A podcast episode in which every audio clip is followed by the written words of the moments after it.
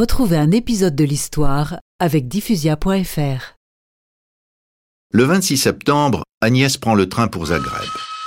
Une centaine de personnes en pleurs assistent à son départ.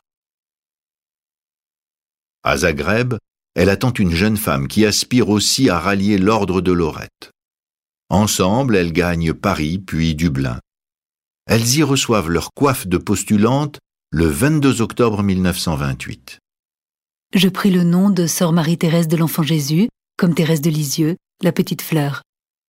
Ma compagne choisit le nom de Marie-Madeleine. Les deux religieuses restent six semaines à Dublin, le temps d'apprendre quelques rudiments d'anglais. En décembre 1928, elles s'embarquent pour l'Inde. Les deux jeunes femmes arrivent à Calcutta le 6 janvier 1929.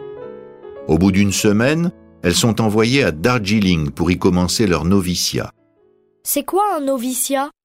C'est la période pendant laquelle une religieuse s'initie à la vie religieuse avant de prononcer définitivement ses vœux. Sœur Marie-Thérèse enseigne au couvent de Lorette. Elle assiste aussi les infirmières du dispensaire. C'est là son premier contact avec les pauvres et les malades de l'Inde.